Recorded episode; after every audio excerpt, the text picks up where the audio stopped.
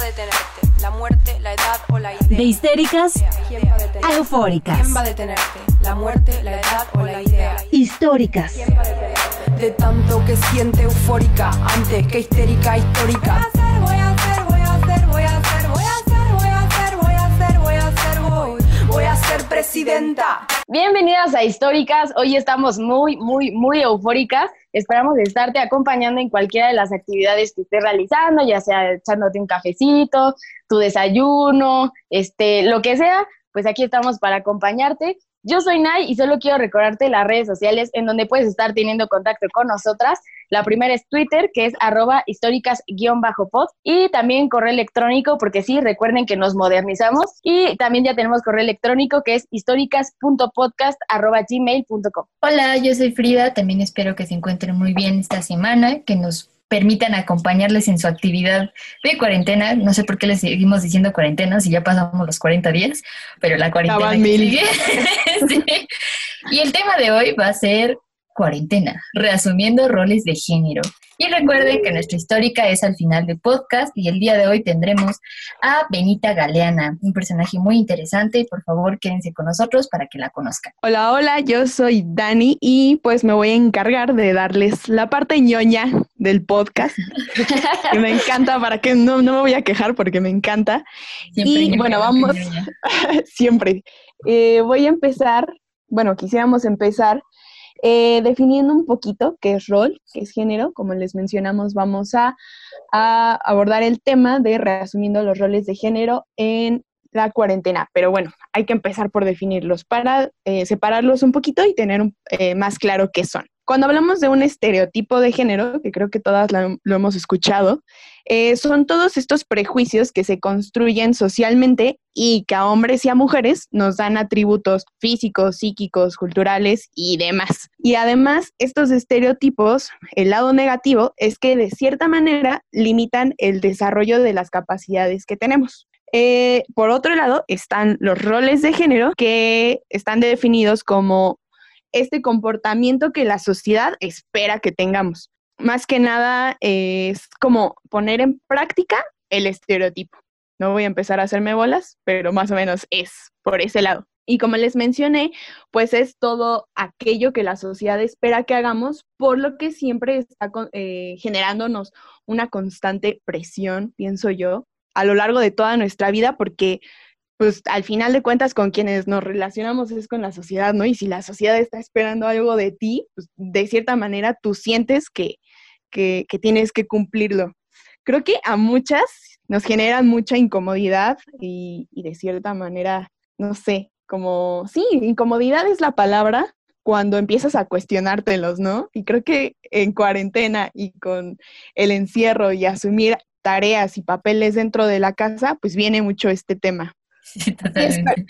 Parece que esta cuarentena estamos reproduciendo más estos roles de género, sobre todo estando en casa, estos roles se reproducen muchísimo en casa y entonces platicando las cuatro nos dimos cuenta que las cuatro teníamos ahí algún problema con el trabajo doméstico. No necesariamente que sea un no queremos hacerlo y estamos negadas a hacerlo, simplemente que nuevamente las familias deciden tomar estos roles de género y parece que se están como remarcando. Y entonces también, ah, yo soy Greta, por cierto. también este, se me había olvidado decir mi nombre. Eh, también dijimos, es importante hablar del trabajo doméstico no remunerado. ¿Por qué? Porque hay trabajo doméstico remunerado, ¿no? Que son las eh, trabajadoras del hogar que van, van a una casa y realizan un trabajo y se les paga por ello pero también el trabajo doméstico no remunerado, que es todo lo que hacemos en casa y por lo cual no se nos paga, eh, recae sobre todo en las mujeres. Y de hecho, el año pasado Oxfam sacó un, pues, un informe en el que da varios datos. Si tienen chance, échenle ojo. Igual se los ponemos ahí en Twitter. Se llama Tiempo para el Cuidado y entonces habla de todas esas tareas que realizamos las mujeres. El trabajo doméstico no remunerado sería, por ejemplo, lavar los trastes, trapear, eh, doblar la ropa, lavar la ropa, pero también incluye los trabajos de cuidado. ¿Quién termina cuidando a los enfermos o a las personas enfermas de la familia, inclusive a los adultos mayores o a los niños y niñas? Pues las mujeres, generalmente somos las mujeres y no se nos paga por ello. Entonces, este informe de Oxfam nos dice, por ejemplo, que el trabajo no remunerado que se realiza en el mundo triplica el tamaño de la industria mundial de la tecnología. Eso es muchísimo y anualmente son 10.8 billones de dólares. O sea, eso es lo que generamos las mujeres por trabajar en casa y que no nos paguen. Y ya específicamente en México, el trabajo no remunerado en 2018 fue el 23.5% del PIB. O sea, casi un cuarto del PIB lo generan las mujeres. Ajá y desde casa, ¿no? Y es algo que ni siquiera se ve y que sobre todo el capitalismo invisibiliza muchísimo todo el trabajo que hacen las mujeres desde casa y es aproximadamente el 77% de nuestro tiempo, obviamente sin contar el tiempo en el que dormimos, pero eh, también hay diferentes informes que, dicen que en los espacios rurales esta cantidad de, la cantidad de horas que destinan las mujeres es mucho más alta, entonces en los espacios rurales alcanza hasta las 14 horas diarias, o sea, es muchísimo. Y bueno, ya teniendo este contexto del trabajo no remunerado y de los roles de género, pues ahora sí vamos con nuestro tema que es justamente roles de género o reasumiendo roles de género en cuarentena. Y bueno, yo quisiera decir que una buena parte, o, al menos yo, como, como todo este proceso que me he dado cuenta que es muy útil, ¿no? Como justo para iniciar esta deconstrucción de los roles de género que bien decía Dani, creo que es muy importante eh, estarnos alejando, ¿no? De la palabra ayudar. Creo que la palabra ayudar en casa la tenemos súper, súper pegada, ¿no? Siempre decimos, no, pues es que yo ayudo a mi mamá. Yo le ayudé a mi mamá lavando los trastes. Es como, no, creo que parte de lo que deberíamos estar entendiendo justo en todo este proceso de construcción de roles de género es la palabra ayudar no va. O sea, siempre que se cachen diciendo ayudé a mi mamá, eh, pues no se pellizquense o hagan algo. los pies a su mamá. Ajá, vayan poniendo 10 pesos en un bote y todo eso al final se lo dan a ella, porque en verdad que la palabra ayudar, como que he tenido justo esta eh, discusión, ¿no? De decir, oye, pero, pero justamente, ¿no? No le estás ayudando porque son eh, cuestiones que también generas tú porque vives ahí, ¿no? O sea, no es ayudar, es trabajo colaborativo, ¿no? En la que todas las personas que ajá, integramos esta casa, este hogar, como sea, vamos a colaborar con las tareas que obviamente se desprenden del hecho de estar acá. Creo que ahorita en cuarentena, obviamente este trabajo se duplica, si no es que se triplica y más en familias grandes. Entonces tenemos que tener muy en cuenta que no ayudamos a nuestras mamás. Estamos colaborando en el trabajo que, o sea, en, en los trastes que todos ensuciamos, en el suelo que todos ensuciamos, o sea, como estas cosas son tareas colaborativas, no estamos ayudando absolutamente a nadie, ¿no? Y también esto no solo se lo estoy diciendo a ustedes mujeres, ¿no? Claramente este es un trabajo conjunto que, pero por supuesto que incluye a los hombres. Y esta palabra la escucho muy ligada justamente a los hombres, ¿no? Como que ya ayudé porque lavé tres trastes. Y es como, no, mijo, no ayudaste, solo colaboraste con algo que tú también ensuciaste, con algo que también es tu responsabilidad. Y creo que es algo que tenemos que tener ya como perfectamente bien establecido, la palabra ayudar en casa no va. Sí, totalmente. Yo tenía ese, ese, esa mala palabra, ese mal hábito de decir que ayudaba a mi mamá en la casa y no se me quitó hasta hace un año. Es, me traigo mucho coraje conmigo por eso y cada que veo a mi mamá le digo, mamá, ¿cómo me soportaste tanto tiempo diciendo que te ayudaba en la casa? no, fui terrible contigo. Ella tampoco. porque yo, ajá, es lo peor, ¿no? Que ella se acaba así de, sí.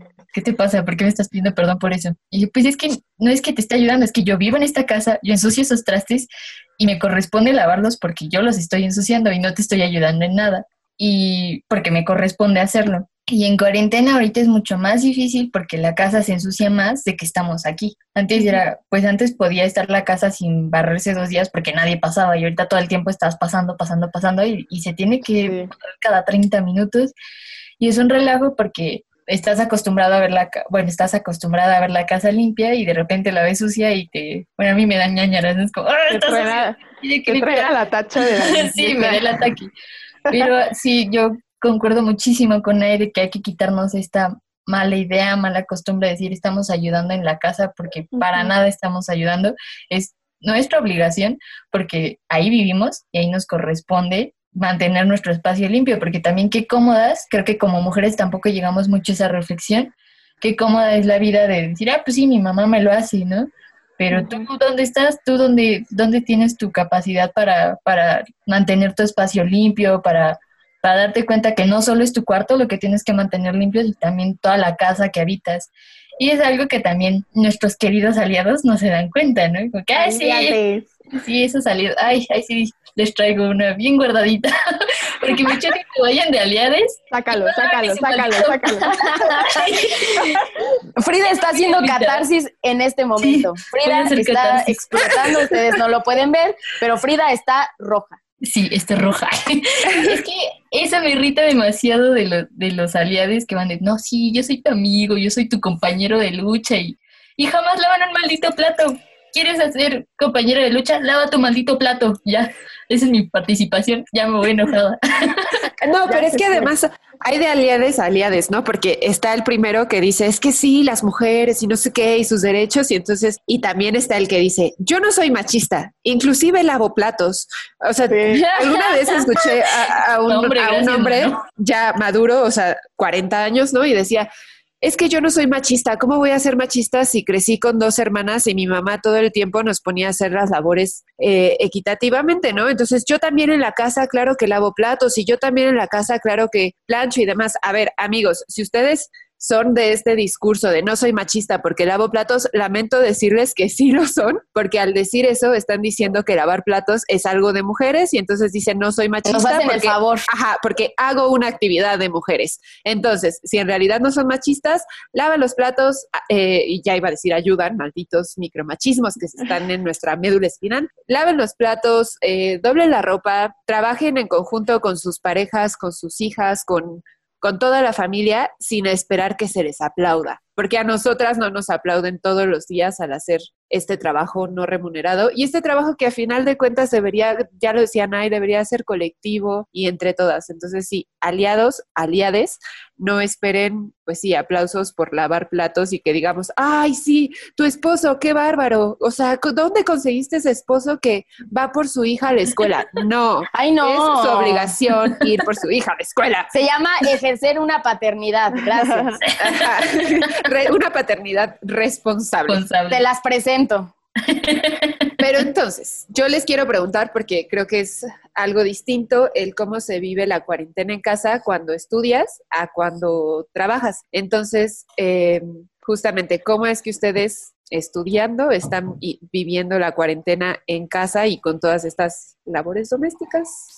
Sí, yo es una discusión que apenas, bueno, algo que me senté a reflexionar apenas, porque en una clase justo una profesora nos preguntó que cómo estábamos emocionalmente y todo eso, y una compañera fue la que llevó eh, el tema a, a la plática, ¿no? Porque ella dijo como, pues la verdad, al principio me sentí muy frustrada eh, solamente por las tareas eh, de la universidad, pero después se me juntó con las tareas del hogar, porque estar en tu hogar involucra pues tener que cooperar justamente porque estamos todos conviviendo en un mismo lugar, entonces la casa se ensucia más, tenemos que mantenerla limpia, parte de las recomendaciones es justo que estés sanitizando tus espacios. Y decía una compañera, y ahora me frustra mucho que o me divido haciendo la tarea de la universidad o haciendo lo que me corresponde en la casa, ¿no? O sea, como que no me está dando tiempo para ambas cosas y yo dije, yo soy esa, o sea, yo también estoy en esa posición porque hasta cierto punto mi mamá, sobre todo, fue como, no, dedícate a la universidad y haz esto y, y saca eso eh, académico que, que necesitas sacar. Pero al mismo tiempo yo estaba encerrada haciendo tarea y sentía, o sea, sentía el cosquilleo como de que tenía que ponerme a hacer algo porque me incomodaba mucho ver sobre todo a mi mamá y a mi hermana limpiando y que yo estuviera sentada haciendo tarea, ¿no? Entonces, en un momento sí me llegó a frustrar decir como, no puede ser, o sea, como que hasta yo me decía a mí misma, ¿no? Estás aquí de holgazana nada más haciendo eh, tarea o sacando cosas de la universidad mientras las demás están limpiando, grabando un podcast. no, o sea, como que hubo un de frustración en el que, en el que dije, o sea, como que me sentí muy responsable por no eh, estar ayudando como yo creía que debía ayudar en la casa. Y creo que también es bien importante resaltar la, el papel de las maestras eh, en esto de la universidad, porque yo tengo dos clases, ¿no? Con dos profesores es muy fácil la clase porque pues ellos están en su, en su estudio dando la clase y tengo una maestra y ella tiene que estar entre viendo que su hija esté bien, entre si ya comió la niña, entre si la casa está limpia y dando la clase. Entonces ahí se nota muy buena la distinción de lo que es ser mujer en una casa porque las labores domésticas van para ti y sobre todo porque esta maestra es mamá soltera, entonces también es todo un rollo y la cuarentena con las tareas domésticas sin apoyo. También eso es bien importante, porque, e incluso porque tenemos, incluso en las casas, cuando hay mucha gente, las tareas domésticas normalmente solo recaen en una persona. Aunque haya gente, no tienes apoyo y eso también es bien importante que lo veamos y que lo empecemos a trabajar. Yo creo que, por ejemplo, yo en mi realidad, me gustaría decir que mi realidad es privilegiada porque vivo con otra mujer, ¿no? Que es mi mamá.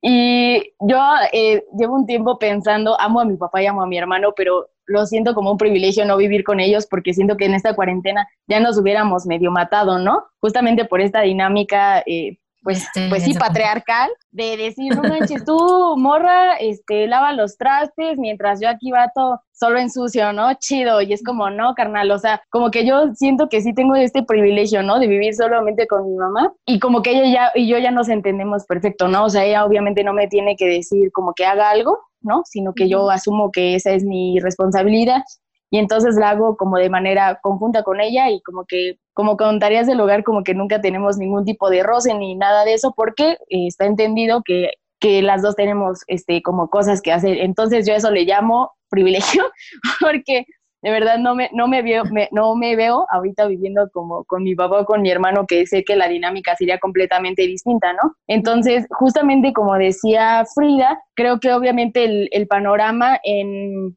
en casas donde los integrantes de la familia son más, pues es una dinámica complicada, ¿no? Justamente porque pues, las tareas son varias, los integrantes son varios, pero solo recae en una o en dos. Entonces, algo que me parece muy enriquecedor de que cada una dé justamente su postura es que nosotras cuatro eh, tenemos contextos muy distintos, ¿no? Yo solo vivo con mi mamá, eh, algunas viven con sus hermanos y tal, entonces creo que sí está padre justo enriquecer esta plática con nuestras propias experiencias, también para que alguien, si alguien que nos está escuchando se siente identificada, pues que sepa que no está sola. Estamos juntas, la hermana. Sí, y también creo que es importante la división de tareas, ¿no? Si bien hay familias donde sí las tareas domésticas sí se dividen eh, pues equitativamente, por así decirlo, por parte de todos los integrantes de la familia, de repente no es tan equitativo como parece.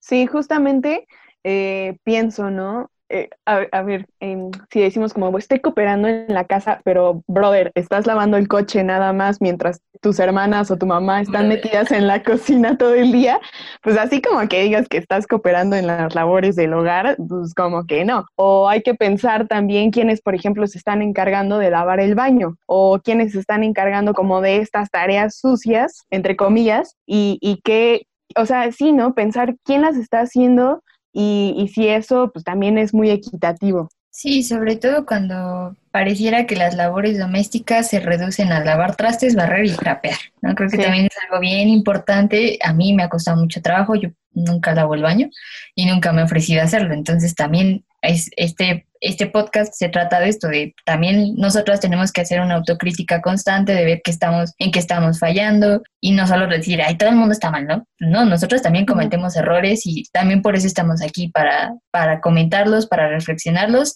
y intentar buscar una solución a esos problemas y para defender a las mamás. Sí, eso es bien importante. Yo en algún, digo, hace unos años, mi mamá me dijo, creo que, o no recuerdo, sí, creo que sí fue mi mamá, me dijo, creo que te estás tomando muy en serio el feminismo porque ya no estás lavando trastes. y, y la verdad me sentí muy mal porque dije, creo que eso no es muy feminista de mi parte. Y en ese entonces yo no tenía tanta conciencia justamente de, de, las labores no remuneradas, del trabajo doméstico no remunerado.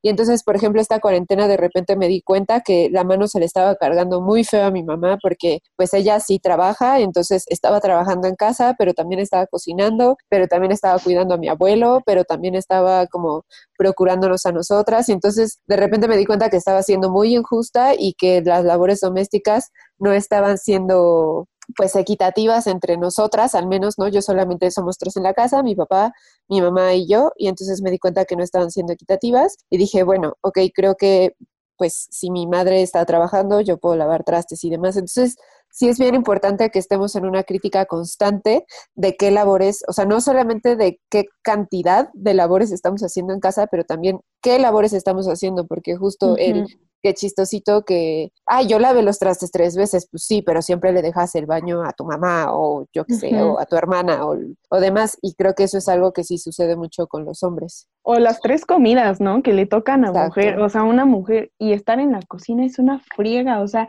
en primera estar pensando que tienes que cocinar, después hacerlo, salir por las cosas, y es como una tarea muy, muy, muy asumida para las mujeres. O sea, si nos vamos a repartir los días que vamos a cocinar, a las que les van a tocar cocinar es a las mujeres de la casa. O sea, ¿cuántas veces un hombre realmente se mete a hacer una comida completa a la cocina? Y una comida bien, ¿no? Porque en mi caso, por ejemplo, mi madre, inclusive estos días de, cuarentena, tiene que salir a cuidar a mi abuelo. Entonces, pues mi papá y yo nos quedamos solos, por así de entre comillas solos, ¿no? Y pues los últimos dos martes he comido maruchans. Eh, solo rapidísimo para comentar eh, lo de Dani. Eh, ya se me olvidó. ¡Ah! recuerda, recuerda, recuerda. Ya regresará. Ah, ya me acordé de mi comentario, disculpen mi memoria de corto plazo. Sobre esto de las visiones y las tareas, también tenemos que tomar en cuenta que hay muchos micromachismos eh, por parte de, pues incluso de nuestro, bueno, en mi caso es como una casa de muchas mujeres y un hombre, pero sobre todo de, del hombre, porque, pues sí, mi papá está trabajando todo el día y sí entiendo la, la joda que es estar sentado todo el día frente a una computadora y todo el estrés que se lleva, pero justifica todo, todo el trabajo con, con evadir tareas domésticas, ¿no? Ni siquiera lavar su, su plato, levantar su plato, este, recorrer la silla de la mesa, no puede hacer eso porque se tiene que ir corriendo a trabajar o algo así. Entonces es como bien, a mí eso sí me, me pone rojita, me pone rojita de que, pues entiendo, estás trabajando y aparte siempre es el argumento de, pues yo trabajo para, para mantenerlas, para darles casa, para hacer todo esto y es como, pues sí, nadie te lo está negando y te lo agradecemos mucho, pero nada te cuesta levantar tu plato y llevarlo al fregadero, ¿no? Por ejemplo. O incluso que ni siquiera sea capaz de quitar la servilleta del plato. como, y, y, todas esas como dinámicas de pues yo soy el proveedor y como yo les pongo la casa, pues ustedes tienen que, que limpiarla y, y, mantenerla como a mí me gusta además, ¿no? Eso también es bien importante que se haga como en cuarentena. Sí, otra cosa que he notado, porque por ejemplo aquí en la casa de repente, pues mi papá sí ya empezó a lavar trastes, cosa que 20 años, 25 años yo no había visto, empezó a lavar trastes y o había visto muy pocas veces y algo que veo es que existe como una justificación para no hacerlo con la misma con el mismo filtro de calidad con la que se nos exige a nosotras, ¿no? Entonces, en la casa, por ejemplo, pues en cuanto acabas de lavar los trastes, hay que lavar la tarja donde lavas los trastes y hay que limpiar la cocina, o sea, no solamente es lavar trastes. Y entonces él muchas veces pues lava los trastes, pero no hace el resto, o sea, lo que sigue de este proceso. Y en algún momento, pues se lo dije a mi madre, ¿no? Como, pues yo creo que debería haber ahí equidad. Y me decía, pues es que ya hay que, o sea, como hay que agradecer, por así decirlo, que ya está lavando trastes. Y en algún punto, pues yo sí lo hablé con él y le dije, ¿sabes qué? Me parece que, pues yo tuve que aprender a hacer todo esto, o sea, en algún punto yo también lo aprendí, tú lo puedes aprender. Y sí lo ha hecho, ¿no? Y lo ha cambiado mucho, pero siento que muchas veces los hombres se excusan justamente bajo esta línea de, es que yo no lo sé hacer, es que a mí no me enseñaron a hacerlo. Pues todos, todas hemos aprendido a hacerlo, ¿no? Mi hermano aprendió a hacerlo y lo hace con la misma calidad, con, la, con el mismo filtro de calidad con la que yo lo hago, aunque, por ejemplo, sí, cuando éramos chicos, a mí siempre me enojaba que a él le daba asco lavar los cubiertos y entonces mi mamá le decía, pues déjalos. Y yo sí tenía que lavar todo, ¿no? Entonces son cosas que han ido cambiando en mi casa poco a poco, pero para mí esto es un micromachismo y fue, es muy irónico que alguna vez di una plática de micromachismos y un señor me dijo, pues es que nosotros no sabemos hacer las cosas, ustedes mujeres nos tienen que enseñar y para mí fue como, no señor, usted puede aprender solito, ¿no? O sea, yo he aprendido sola, usted puede aprender solo y eso, hombres no se excusen o no, no estén detrás de este, de este pretexto de es que yo no lo sé hacer, es que no sé aspirar, es como, es una aspiradora, no te va a morder. Busca un tutorial en YouTube. sí, exacto, hay tutoriales. No, sí, creo que a mí justo la dinámica que justo que habla Greta, me pasaba algo similar, pero diferente. Porque a mí lo que me sucedía, ¿no? De morrita, era que eh, era como un día tú, Nay, los lavas y al otro día tu hermano o cosas así. Y a mí lo que me pasaba y que hasta la fecha aún me pasa es que siento que era plan con maña, que mi hermano lavaba mal los trastes, ¿no? Que, que era el vaso de leche y veías como la, la línea de la leche todavía y, y dices que ya lo había lavado. Y eso a mí me molestaba un buen, ¿no? O sea, como que si algo me enoja es que los trastes se vea que los que lavaste, pero que siguen teniendo rastros de comida. Es como de, no manches, carnal, ahí pones la comida, no tiene que estar bien lavado. Entonces, a mí me daba, sí, a mí me daba un buen de repele porque, pues, o sea, si no así con lupa, ¿no? Ves si tiene manchas, pues sí que se vea limpio. Entonces, lo que yo hacía malamente, malamente, era aceptar, es que decía, quítate, yo lo hago porque tú no lo haces bien. Y era justamente restarle esta tarea con la cantaleta de es que él lo hace mal, ¿no? Sí, claro. Y dicen por ahí que el huevón trabaja dos veces, cosa que yo creo que es completamente cierto. Entonces, en vez de decirle como, güey, por no hacerlo bien en la primera, pues vuélvelo a hacer y ahora hazlo bien, porque el huevón trabaja dos veces, era como de, no, quítate porque tú lo haces mal. Entonces yo me tenía que, pues, quedar haciendo esa tarea solo por quitarle eh, el trabajo a él porque dice que lo hacía mal, ¿no? Entonces creo que eso es también algo que tenemos que estar reevaluando, ¿no? Como no, no sé si soy la única, no lo sé, pero como quitarles estas tareas con, con esta dinámica, como dice Greta, de, ay, es que no lo sé hacer o es que a ti no te gusta cómo lo hago, entonces mejor me quito para no estorbarte, es como, no, carnal, mejor hazlo chido desde el principio y nadie te va a decir nada. Claro. Sí, y justo como regresando también al punto de los roles y los estereotipos, creo que mucho es también que a las mujeres siempre se nos atribuye como esto de, es que tú eres bien hecha, es que tú entiendes más rápido, es que tú lo haces mejor, y los hombres son pues más despistados, hacen las cosas más rápido, son más desorganizados. Entonces, como que tu mujer tienes que llegar a auxiliar ese papel de despistado, de una persona mal hecha y pues no, o sea, creo que todos y todas tenemos la capacidad de aprender y hacer las cosas bien porque a veces es hasta lógica, ¿no? No es como algo tan complejo. ¿Cómo se le va un traste, oye? Mira primero. Un tutorial de Yuya. ¿Te pongo claro? y bueno, no sé si ustedes también lo sienten, pero creo que esta cuarentena sí se han reestructurado un poquito los roles de género tal vez en algunas familias para bien, pero en otras puede que para mal, porque parece que ese espacio público, o sea, ya hablábamos de que los espacios privados están destinados normalmente a las mujeres y el espacio público a los hombres. Y entonces un espacio público que estaba, y estoy entrecomillando, eh, destinado a mujeres era el supermercado, ¿no? Porque es parte de la labor doméstica. Y de repente resulta que vemos muchísimos hombres en los supermercados eh, que están ocupando esto que ahora es, digamos, la parte buena, que es poder salir de casa, y entonces los hombres dicen, ah, yo, yo voy al supermercado, yo, yo voy, ¿no? Y entonces los hombres están yendo muchísimo al supermercado bajo esta, y además, con, bueno, he visto un buen de publicaciones que dicen así de, ah, muy feministas, ¿no? Pero ni siquiera van al supermercado y es como, de hecho quisiéramos ir porque es el espacio donde puedes salir y los hombres es como, ah, nos mandan a nosotros a la primera línea de, de infección y es como, no, están tomando esos espacios que ahorita son privilegio. ¿Dónde está mi capa de superhéroe? ¿Por qué no tengo un monumento? Sí, justo yo les comentaba eh, hace unos días justo a ellas, pero lo quiero compartir, que a mí me tocó, ¿no? En esta dinámica de sale una vez a la semana y tal, me tocó ir al supermercado y de ir al supermercado las calles están repletas de hombres, pero así, o sea, en el camino de mi casa al supermercado, que no es una distancia gigante, pero es una distancia considerable, me topé con dos mujeres, ¿no? Y a mí me choqueó eso mucho porque dije, órale, o sea, como que ¿dónde están las mujeres ahorita? Sí, tengo que aceptar, fue un poco intimidante, un poco bastante intimidante, porque decía, no manches, ¿dónde están las, las mujeres? Y yo he sido de ir al súper toda la vida, ¿no? Siempre lo encontré como algo placentero el hecho de acompañar a mi mamá y a mi abuela al supermercado y pues siempre pues encontré que justo, ¿no? Había esta mayoría de mujeres y eh, ahora son filas interminables de hombres y Nay, ¿no? Nay así en medio, Nay de 1.50 así en medio y yo así como de, no manches, ¿qué onda? ¿Qué está pasando? Los hombres utilizando ir por el shampoo como válvula de escape a todo lo que está pasando en casa ahorita, definitivamente es algo que está sucediendo y que eh, es algo eh, totalmente salido de la realidad común, ¿no? O sea, nunca me había puesto a ver a esa cantidad de hombres con su lista en la mano, tachando lo que ya llevaban en el carrito. O sea, es algo impresionante. Aparte llamándole a la mujer, ¿no? Amor, ¿en dónde está el puré de tomate?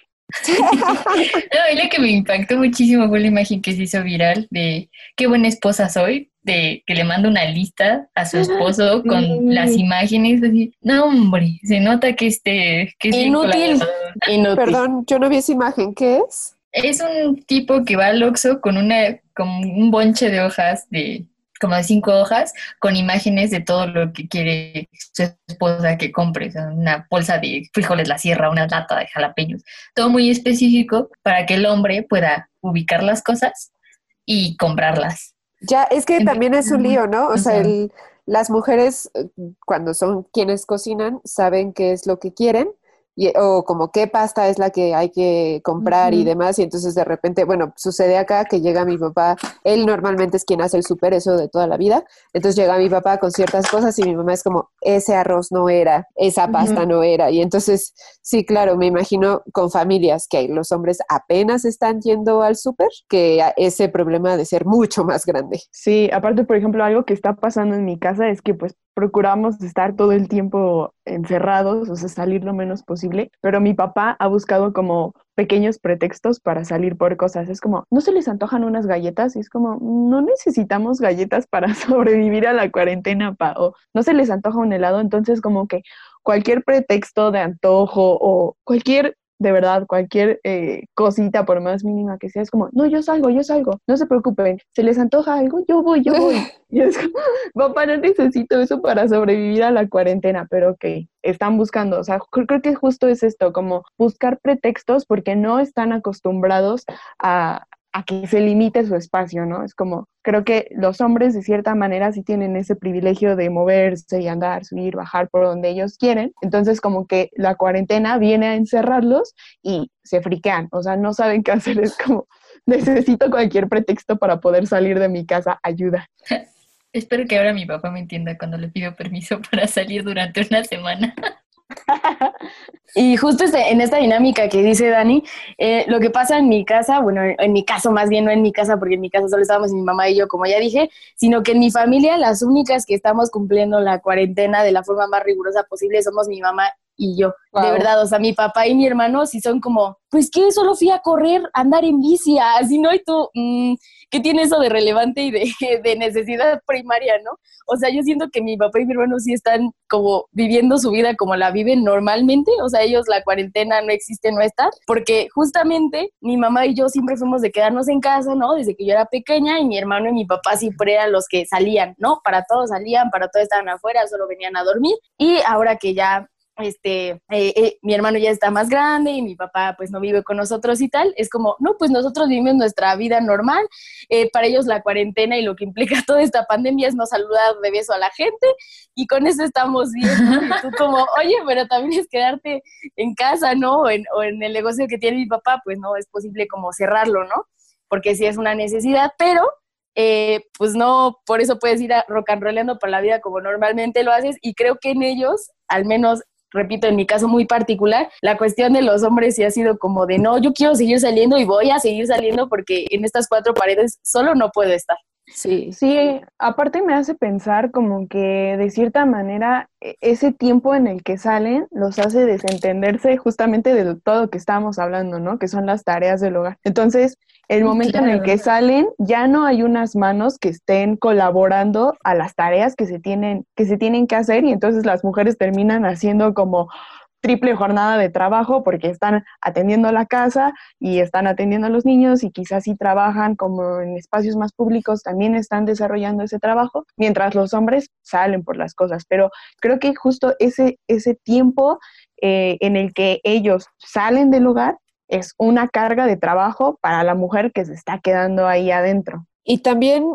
bueno, pensémoslo de pues, la otra cara de la moneda, el que me imagino que ciertas mujeres se han de sentir que su espacio está siendo un poco, eh, pues, invadido, por así decirlo, sobre todo mujeres que trabajan desde casa o que hacen labor doméstica. El, pues imagínense que estás acostumbrada a estar en casa sola y de repente tienes a medio mundo ahí y probablemente también tienes a un esposo que te está diciendo cómo hacer ciertas cosas a las que estás acostumbrada que se hacen de otra manera. Y creo que aquí, por ejemplo, se ve muchísimo con los hombres que se jubilan y entonces no encuentran qué hacer y están moviendo absolutamente todo en la casa y las mujeres es como, es que no sé qué hacer con él. Me imagino que en la cuarentena sucede similar. Digo, no sé, en mi casa no, no es el caso porque mis papás trabajan juntos y viven juntos y entonces están acostumbrados a, hacer uña y mugre, pero me imagino que otras casas sí ha de ser bastante complicado. Sí, ese factor que mencionas yo lo he vivido un poco, bueno, yo a través de mi mamá, porque es mi papá, eh, y sí, de repente es muy irritante, como pues nosotros estamos como tranquilas en la sala o en el cuarto y de repente, oigan, hay que hacer esto.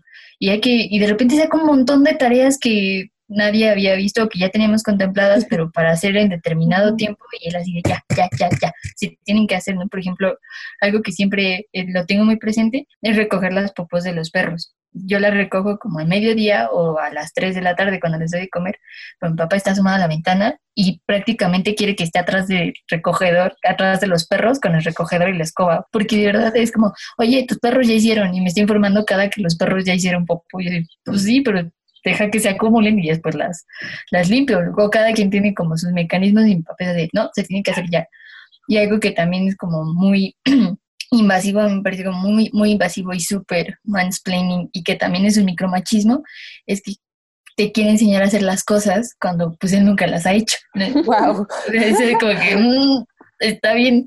Y es que también es como muy preocupante porque empiezas a, tener como muchos roces en las relaciones porque se aferra a que se tienen que hacer las cosas como él dice y tú te aferras a que razón. no, yo las hago así y déjame hacerlas así, pero también es como una pelea muy fuerte eh, sentimental, bueno, emocionalmente hablando, porque pues también tienes que entender que él no está acostumbrado, que lleva cincuenta y tantos años sin involucrarse y ahorita su forma de convivir es a través de, dar órdenes. También eso es bien grave, ¿no? Que la convivencia muchas veces paternal con las hijas es que quieren convivir con nosotras a través de dar órdenes. Es como... Sí, muy autoritario el asunto. sí. Abajo el adultocentrismo. Adultocentrismo.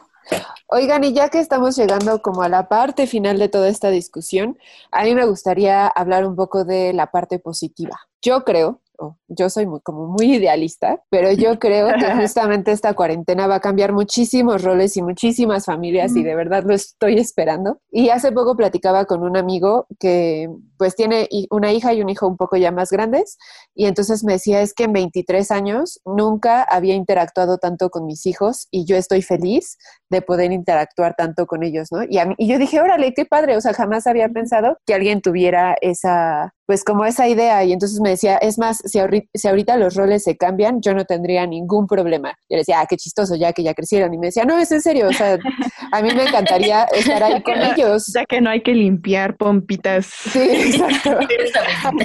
Pero me gustó, me gustó mucho que se cuestionó su, paternidad, ¿no? O sea, cuestionó mucho su paternidad. Y, por ejemplo, otro amigo que tiene hijos más pequeños, sí me decía, pues es que ahorita estoy trabajando y también soy profesor. Y, y yo, ¿y te gusta? Y me dijo, pues sí, la verdad sí me gusta muchísimo pasar tiempo con, con mis hijos. Y también lo veo con mi novio que tiene una hija de tres años y entonces todo el día él es profesor y todo el día es estar pegado a la computadora mientras colorean. Y es feliz pasando tanto tiempo con su hija. Entonces, creo que muchos padres justamente van a replantear las paternidades y a pasar más tiempo una, responsable y dos, de calidad con sus hijos, porque muchas veces a los padres se les deja el tiempo de diversión con sus hijos y ¡ah, qué chiste, ¿no? Porque entonces la mamá termina siendo la que carga con las tareas y con lo pesado y con lo que no es divertido y mi mamá es una ogro y, los mi papá es lo máximo porque con él me divierto. Ajá, entonces creo que esta cuarentena sí puede sacar cosas buenas que sea que muchos hombres se cuestionen sus paternidades y que tengan paternidades más responsables, no sé. Aplausos, aplausos. No, tampoco, tampoco. No. O sea, yo creo que no hay que aplaudirles, es más bien como qué bueno que están pasando este proceso, pero tampoco les vamos a hacer fiesta, ¿no? Lo que platicábamos es su responsabilidad. y creo que también a ellos. pero creo que también ah, algo que hay que valorar, hay que valorar un buen lo que dice justo Greta, ¿no? Como también esta faceta, ya aparte de las labores del hogar, como eh, que siempre tienen extra las mamás es la tarea de los hijos, ¿no? Y de las hijas. Y que aparte de que ya está súper cansada del trabajo, o aparte del trabajo no, no, remunerado, es ponte a hacer la tarea con ellos o con ellas, ¿no? Y creo que, como dice Greta, también es una oportunidad para que se replanteen las tareas del hogar, pero que aparte eh, puedan tener la oportunidad de por primera vez, tal vez muchos, hacer la tarea, ¿no? O eh, saber lo que es la escuela, ¿no? Ahorita que la escuela, la escuela es en línea y las clases son en línea, es tener primeros acercamientos muchas veces con los profesores y las profesoras de sus propios hijos, porque creo que hay muchos papás que en la vida conocen a los profesores y a las profesoras de sus hijos. Fue mi caso, creo que mi mamá conocía a muchas y a muchos de ellos, pero mi papá no. Mi papá era, ¿cómo se llama tu maestra?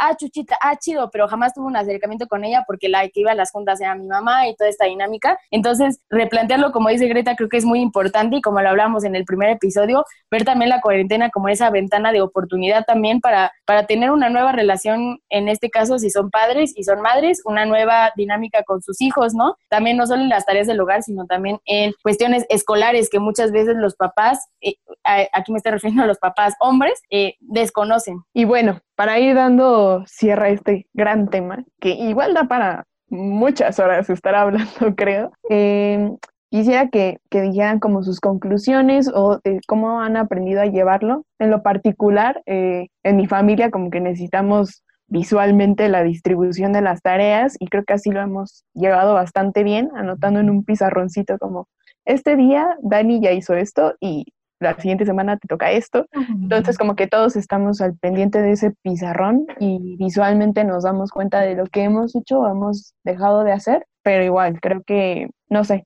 como que siempre hay una oportunidad para volvernos más participativos y colaborativos con, la, con las tareas de, del hogar. Entonces, bueno, repensarlo constantemente, ¿no? Es mi reflexión. Y esa dinámica de organización está, está genial, yo la he querido hacer, pero se me olvida siempre.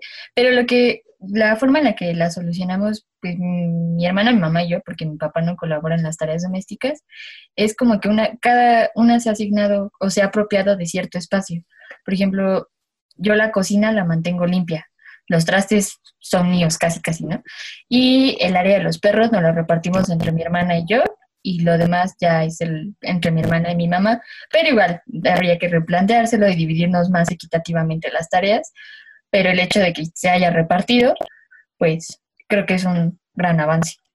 Pues acá no tenemos una repartición como tal de las tareas, pero yo más bien en algún punto como que dejé de renegar y pensé justamente en, estamos viviendo en un espacio compartido y si mis padres todavía me dan techo, ¿no? O sea, la verdad es que a mí sí es algo que me pesa mucho, que a esta edad todavía me den techo, eh, pues creo que yo puedo como pagar de vuelta con, con este trabajo que es lavar trastes, eh, pues doblar la ropa, digo, no siempre, a veces sí siento que hago poco, pero creo que esta cuarentena he asumido un poco más el trabajo doméstico y no me molesta porque también hago mis cosas. Y, pero para mí algo fundamental que creo que aplica para toda problemática es platicarlo. O sea, para mí el diálogo es, es muy, muy importante y entonces platicar el cómo nos sentimos y de repente decir, oigan, creo que a mí me están cargando la mano. O al menos yo así lo comprendí el día que mi madre me dijo, ¿no? Me están cargando la mano. Y dijo, tiene, dije, tiene toda la razón y entonces para mí es eso, platicarlo con la familia y yo sé que en muchos hogares pues de repente el feminismo llega a irrumpir con la, con la rutina diaria y, y a cambiar el chip. Y pues eso, o sea, utilizar el feminismo y explicar pues con mucha empatía nuestra postura de no voy a hacer todo el trabajo doméstico porque soy mujer y explicar el por qué. Y creo que, o al menos yo he tenido la suerte de que mi familia fue bastante bien aceptado y hubo muchas modificaciones. Y pues yo creo que yo personalmente eh, con lo que me quedo es justo conseguir trabajando esta palabra ayudar, que de verdad luego me cuesta mucho trabajo y la digo este, a diestra y siniestra. Creo que es como la, la lucha más, pues sí, encarecida, que te, así me estoy aferrando a la palabra, a quitarme la palabra ayudar, porque como ya dije, la dinámica en mi casa no es tan complicada porque solo somos mi mamá y yo, entonces en el momento en el que yo me quite la palabra ayudar, como si estuviera haciendo algo extraordinario, creo que ahí voy a avanzar un montón porque pues justo estamos mi mamá y yo aprendiendo en esta dinámica, ¿no? Mi mamá no identificándose como feminista, pero eh, sí, o sea, preguntándome mucho y cuestionándome mucho y creo que eso es bien importante, ¿no? Aprender de la mano y darnos cuenta de las cosas de la mano. Y totalmente de acuerdo con lo que dice Greta, todo es cuestión de acuerdos, no solo en las dinámicas familiares, sino en todas las relaciones interpersonales, la clave es llegar a acuerdos y si ustedes en casa pueden sentarse todos los integrantes de la familia y llegar a un acuerdo, pues qué mejor, ¿no? Eh, creo que así todos vamos a vivir en una tensión eh, mucho menor y tensión muchas veces innecesaria y pues podemos estar más tranquilos y tranquilas todos y todas. Hemos llegado al final de pues esta reflexión de históricas y ahora sí vamos con la parte que nos emociona y entonces hoy le toca a Frida. Frida nos va a hablar de Benita Galeana. Cuéntanos, cuéntanos. Bueno, a mí me emociona mucho hablar de ella porque a diferencia de las otras históricas que hemos hablado en nuestros podcasts, ella tiene una diferencia académica porque ella surge de, una, de una lucha constante de huir de su casa porque no le gustan las labores domésticas a las que se le consigna toda la vida. Ella se abre paso a la lucha militante y política a través de combatir la lucha doméstica. Es decir, sale de una casa en la que no se sentía a gusto y va pasando una serie de dificultades que le dejan muy claro en su vida que lo que menos ella quiere es dedicarse a una casa. Lo que ella quiere es la militancia política y se casa con el Partido Comunista de México. Y bueno, esto como un marco general de, de lo que es Benita Galeana y lo que significa en la historia de México, porque no podemos hablar de la historia de México sin sus ideales políticos también y sobre todo sin sus militantes políticas como lo es Benita Galeana. Bueno, ella nace en la abundancia, pero la pierde totalmente porque su papá se emborrachó y perdió todo el dinero y entonces ella experimenta lo que es la pobreza, la violencia machista y la violencia profesional también, porque para poder sobrevivir y huir de esas labores domésticas, ella se tiene que dedicar a la prostitución. Y también eso es muy importante porque se da cuenta que para salirse de la casa hay que trabajar, pero los únicos espacios que hay para la mujer pues son lugares muy agresivos, muy violentos y muy explotadores. También por eso ella se casa con, con la militancia política porque decide que todo eso que ella sufrió no lo quiere para ninguna otra mujer y se casa con la militancia porque va a defender a las obreras y a las trabajadoras que no están siendo bien remuneradas y que sufren de todo tipo de violencias. Pero bueno, ella, si bien defiende a las mujeres, también busca sobre todo una igualdad general donde los derechos sean equitativos para tanto como para hombre como para mujer, pero ella habla desde su experiencia, que es bien importante y sobre todo en esa época histórica en la que se desarrolla, que no les he mencionado, por cierto, Benita nace entre 1907, del 10 de septiembre de 1907, y pues nace en una época prerevolucionaria, vive la revolución, y es como, ella vive todo un siglo prácticamente y se desarrolla en ese siglo, en, perdón, en ese siglo bajo el mismo ideal de, de lucha política social.